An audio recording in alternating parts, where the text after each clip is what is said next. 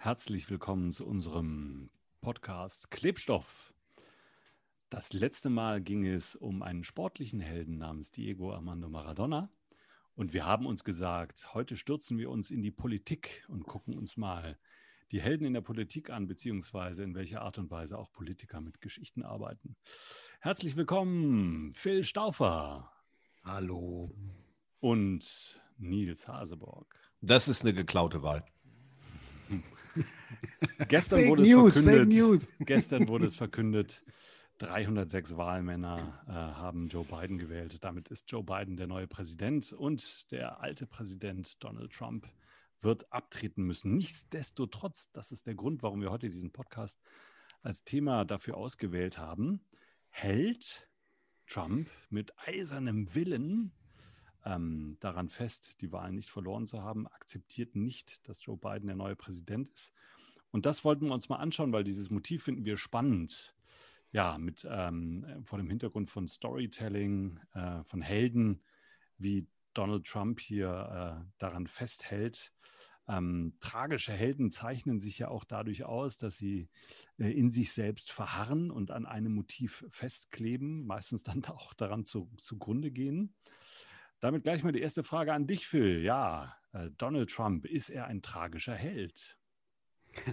ja, das ist vor allem eine tragische Figur. Äh, Held ist ja so ein bisschen, aber ich lasse jetzt mal meine persönliche Meinung über Trump, ne? das lassen wir mal außen vor. Und ähm, er ist vor allen Dingen in seinem Narrativ, macht er das, was äh, alle diese Helden machen, ob das Bolsonaro ist, ob das die anderen Diktatoren sind, Lukaschenko, so, es sind immer das Opfer, die Inszenierung als Opfer. Es gibt von außen eine Bedrohung, die ihm irgendwie, also ich bin das Opfer und da draußen findet was und nur mit mir gibt es den einen reinen Weg zur Wahrheit. Und dann wird das unendlich variantenreich erzählt. Dieses immer die gleiche Inszenierung und dann danach immer die Positionierung, wenn ihr mich nehmt, dann wird alles gut. Und da sind alle Lügen recht, da sind alle Vertrauensbrüche recht, da ist alles in Ordnung. Hauptsache, die Inszenierung steht als Opfer und dann als Held, der dich befreit aus der Dunkelheit. So nehme ich den wahr und da ist er so sehr verstrickt, da kann er gar nicht mehr anders. Mhm. Also das Opfer, sozusagen der Gute, der gegen das Böse kämpft, also auf jeden Fall auch stark dieses äh, Schwarz-Weiß-Denken, äh, sich selbst als Opfer zu stilisieren. Ähm, sind die Helden denn in den Geschichten auch immer äh, automatisch Opfer in den Situationen, Nils? Ähm, nee, würde ich nicht sagen, zwingend. Muss nicht zwingend auch Opfer sein. Was er hier aber tut, und das ist äh, das, was Phil gerade auch gesagt hat, dieses Beharren, das spricht fast, wir haben ja letztes Mal auch darüber gesagt, ähm, darüber gesprochen, dass Helden sich eigentlich streng genommen verändern müssen und es irgendeinen, eine, ich hätte jetzt fast gesagt, Lerneffekt äh, geben muss, gesagt, aber äh, auf jeden Fall äh, im Klassischen muss ein Held sich im Laufe der Geschichte irgendwie verändern und das tut er nicht, äh, weil er nicht will oder nicht kann oder ähm, weil er für sich festgestellt hat, dass seine Zuhörer, und davon hat er, finde ich, beeindruckend viele, die, die, das sind ja schon fast nicht mehr Zuhörer, sondern Fans inzwischen, äh, ihm folgen und glauben, weil er dabei dieser Geschichte bleibt und vor allem die, die Botschaft nicht verändert. Die bleibt immer gleich. Entweder ihr seid für mich oder ihr seid gegen mich. Punkt. Ist denn Trump jetzt ein böser Held oder ein tragischer Held? Also gemessen an der Realität, das, was er verursacht, ist er ein böser Held, wenn man den Schaden nimmt, den er verursacht hat. Ähm, wenn man nur die Figur nimmt, also weil das Böse und äh, Gut ist dann ja auch eine Wertung, sondern er, die Figur und ihr Handlungsverlauf, also das, was er eigentlich ständig versucht. Er nimmt ja die Rechtsmittel in Anspruch, er klagt vom Supreme Court, er klagt vor den Gerichten und er redet von Betrug, legt aber keine Beweise vor. Das heißt, er, kann keine, er will keine Veränderung durchmachen, sondern er hält an einer einzigen Erzählstruktur fest und gegen jedes, also völlig egal, gegen die Wahrheit, gegen die Realität, gegen jede Debatte. Es gibt nur, am Ende als Ergebnis könnte es eigentlich nur den Märtyrertod geben für ihn. Und ähm, da er das nicht will, versucht er, glaube ich, zumindest ähm, als Endergebnis in die Immunität, also so, dass er alle begnadigt und freigesprochen wird und dann, was weiß ich, wohin er will. Aber also sterben wird er nicht, also freiwillig aus dem Leben scheiden wird er nicht, aber ähm, in eine heilig gesprochene Richtung will er gehen. Also Immunität würde ich das mal nennen. Mhm. Die Selbsttötung ist ja so ein ganz klassisches griechisches, altgriechisches Motiv. Ja, man ja. denkt an Antigone und Kreon, die ja auch äh, äh, beharrt haben an ihren Positionen und Antigone, die sich dann ja auch selber getötet hat, äh, weil sie ihre Position da nicht aufgeben wollte ähm, äh, in dieser Situation. Ähm, dieses Festhalten von Trump ähm, äh, ist ja ganz clever, weil er begründet es ja auch mit Geschichten, die dahinter stehen. Ähm, mhm. Und äh, was mir immer wieder auffällt in der Politik, sind Geschichten ja oft so einfach so in Sätze oder in Zitate verpackt. Und äh, das macht der Trump doch ziemlich clever, oder Nils? Ja, also der schafft es auf jeden Fall über dieses Narrativ, jeden Fakt, der gegen ihn spricht, auszuhebeln also ich meine, das musst du erstmal bringen, dass du dich mit jedem Gericht deines Landes anlegst, ohne eigentlichen Beweis zu haben. ähm, das, das spricht schon für, ich weiß gar nicht für was, also entweder für Mut oder für Wahnsinn oder auch einfach für ziemlich prall gefüllte äh, Finanzkassen. Aber über diese dauerhafte Repetition, immer die gleiche Botschaft, mir wurde diese Wahl geklaut und die Gegenseite kann noch so viel Fakten jetzt anbringen und es können noch so viele Leute sagen, es gibt einfach keinen Beweis.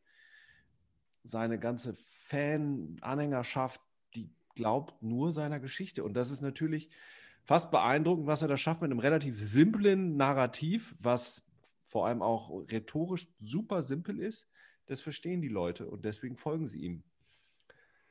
Und da kann man, finde ich, auch mal sehen, was Wahlkampf, also Wahlkampf ist ja in den USA noch eine andere Liga als bei uns, aber das Narrativ als Wahlkampfwerkzeug, um dann am Ende Stimmen zu generieren, die sich nicht mal einer Debatte stellen oder einem Diskurs. Also keine, es gibt keine Auseinandersetzung, ne, keine inhaltliche, sondern es gibt jetzt wirklich nur noch die Story. Mhm. Und wenn es nur noch die Story gibt, dann ist das ja kein Wahlkampf mehr, sondern es ist ja eigentlich nur noch ähm, eine Manipulation. Und ich glaube, dass der auch gar nicht, also der ist weder strategisch noch taktisch, sondern ich gibt so ein Zitat von Politico, das ist eine Politikplattform, da sagt er, this fucking virus, Trump asked, what does it have to do with me getting re-elected? Das, das der ist sich einfach auch, glaube ich, überhaupt nicht klar über diese Zusammenhänge. Das heißt, er ist tatsächlich die Figur, die er darstellt. Das würde ich mal behaupten, dass da wenig Taktik hinter ist oder strategisches Denken, sondern das ist, also was wir sehen, das ist er auch. Hm. Und deswegen ist er auch so glaubwürdig. Ist denn dieses, ist denn dieses Beharren, ja, ähm, womit wir, wo wir auch gesagt haben, ne, das ist so ein Heldenmotiv eigentlich, ja, dass Helden auch gerne äh, an sowas festhalten oder beharren. Äh, ist es eher als Schwäche zu sehen oder eher als Stärke? Äh, darf ich noch mal kurz zurück zu, zu Phil, Andreas? Ja also dieses, ist das schlau oder nicht oder ist das, ist das gewollt? Ich weiß es nicht. Aber äh, der junge Mann schafft es ja, internationale Konferenzen zum Kollabieren zu bringen, weil er sich weigert, was zu unterschreiben, wo dieses Virus Coronavirus heißt, weil er darauf besteht, dass das Ding Chinese Virus heißt. Und das ist, das ist Framing. Der weiß ganz genau, und das hat er anderen Politikern, da hat er ein, ein, echt Trüffelschwein gehen. Der weiß, was seine Leute hören wollen. Der macht die ganze Zeit Klientelpolitik. Und äh, der framet jede Sachlage so, dass sein Publikum, seine Hörer, seine Fans das bekommen, was sie wollen. Und das ist schwarz-weiß. Und das, ich weiß nicht, ob er das aus dem Bauch raus macht oder ob das wirklich schlau ist. Keine Ahnung. Ich habe ihn auch persönlich nicht getroffen. Äh, aber es ist zumindest immer ziemlich auf den Punkt. Kann man mögen oder nicht, aber das Endergebnis ist schon teilweise bemerkenswert. Also so wie du es beschreibst, ist es ja eine Stärke, ja, und auch eine Intelligenz.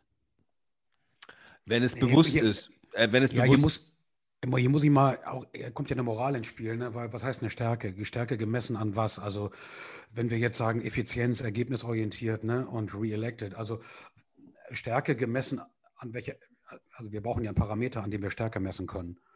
Insofern, ich sehe da keine Stärke, wenn, weil jetzt kommt all, ähm, all, all, das ins Spiel, was er zerstört hat. Insofern kann ich da keine Stärke erkennen, sondern ich kann nur Wahnsinn erkennen. Und ich kann nur Narzissmus sehe ich. Und wenn man das als Stärke betrachtet, dann bin ich auf jeden Fall nicht mit der Wortwahl einverstanden, sondern mhm. ich kann, sehe nur, dass er äh, unabhängig von moralisch äh, oder menschlichen, empathischen Argumenten, geht er einfach immer genau dahin, wo es nur eine Antwort gibt und das ist der narzisstische Weg. Also wenn du sagst, okay, dann ist es konsequent, das würde ich unterschreiben, aber Stärke ist mir zu positiv besetzt, als dass ich das in Verbindung bringen würde mit der Figur. Ist denn dieses narzisstische oder egoistische, ist es, ähm, löst es eine Anziehungskraft aus? Ja. Offensichtlich. Äh, auf viele. Ich, ich, da, 80 Millionen, ne? oder? Viele Millionen Leute da ein Kreuz bei ihm gemacht. Äh, das ist ja jetzt nicht so, wie wir das, wie Europäer das sehen, dass den keiner wählt. Ganz im Gegenteil. Das ist ja die, die Simplifizierung, das ist ja auch sein, das Narrativ. Also es sind ja immer extrem einfache Antworten auf komplexe mhm. Zusammenhänge. Das ist ja auch, das, sich das äh, einer Debatte zu entziehen oder auch Gerichtsurteilen, also Fake News oder alternative Fakten, das sind ja sehr einfache Antworten auf komplexe Zusammenhänge. Und das macht es so attraktiv für seine Wähler, weil sie müssen nicht nachdenken. Sie müssen sich nicht auseinandersetzen. Es kostet sie keine Kraft. Sie können einfach, aha, so ist das. Alles bei ihm ist einfach. Es gibt keine Komplexität. Alles ist simpel. Alles ist so mhm. oder so. Mhm. Und dementsprechend attraktiv ist es, ihm hinterherzulaufen, weil man völlig unangestrengt jeden Unsinn konsumieren kann. Mhm. Und es ist schon also bemerkenswert, dass es ein Milliardär schafft, dem White Trash zu, zu sagen, ey, ich bin einer von euch. Und die ihm das glauben. Auf Basis von was? Also alles, was er, was er inhaltlich getan hat, ähm, bringt die nicht weiter, sondern ihn. Und die glauben trotzdem, dass er für sie kämpft. Und die kämpfen für ist, ihn. Die gehen für ihn auf die Straße. Und das ist echt. Äh, also es macht einem wirklich Angst, aber die glauben ihm, weil er es so simpel runterbricht. Alles. Der bricht die ganze Welt runter auf äh, Make America Great Again. Die das gegen ist, uns. Ich, auch nochmal ein spannendes Motiv, weil das eine Bedingungslosigkeit hat. Ja? Total. Die dem tragischen Helden nicht zu eigen ist. Denn der tragische Held zweifelt immer. Ja, der tragische Held wägt ständig ab, ist das richtig, was ich tue? Äh, soll ich die Pflicht wählen? Soll ich die Neigung wählen? Wie gehe ich mit der Situation um? Und der böse Held, der hat ja Vergnügen an dem amoralischen Handeln. Ja, und insofern wären wir da eigentlich bei, bei Trump klassisch äh, laut Schiller beim bösen Helden, weil, weil ja. er hat Vergnügen am amoralischen Handeln, er ist egoistisch, äh, er selbst zählt unabdingbar und er zweifelt daran auch gar nicht. So wirkt es zumindest auf uns, ja. Ja, und ich, er schafft mir eine Projek äh, Projektionsfläche zur Identifikation. Also er als alleiniger Ritter kämpft gegen das ganze böse, korrupte äh, Politiksystem. Ne? Er liegt, er hat ja auch gesagt, er trocknet den Sumpf aus. Mhm. Das war ja, damit ist er ja ins, in den Wahlkampf mit eingestiegen. Ne? Ähm, und jetzt kämpft er für die gerechte Sache. Also von Anfang an eine glasklare Positionierung. Und ähm, insofern super simpel, klassische Heldenstruktur und Figur, die er nach draußen abstrahlt. Dass das mit Politik nichts zu tun hat, ja, das ist ihm vorzuwerfen. Das ist moralisch aufs tiefste verwerflich. Sind wir gespannt, wohin das führt? Führt es in die Selbsttötung? Das wäre die griechische, die griechische Variante. Führt es in die Demütigung oder in die Verirrung? Wir wissen es nicht. Oder ähm, so ein Nero, Nero-Ende. Er brennt. genau. Oder er brennt Washington, äh, Washington um, nieder. Tragische Helden oder böse Helden. Am Beispiel von Donald Trump ähm, wird ihm gefolgt oder wird ihm nicht gefolgt. Das sind die Fragen, mit denen wir uns heute beschäftigt haben, ähm, aufgrund von den Heldengeschichten, mit denen wir unterwegs gewesen sind. Wir wünschen euch ein wunderschönes und frohes Fest. Wir werden uns wiedersehen, wiederhören im neuen Jahr in der ersten Januarwoche. Ähm, habt es ganz gut, bleibt gesund. Das waren Andreas, Phil, Nils und Tschüss.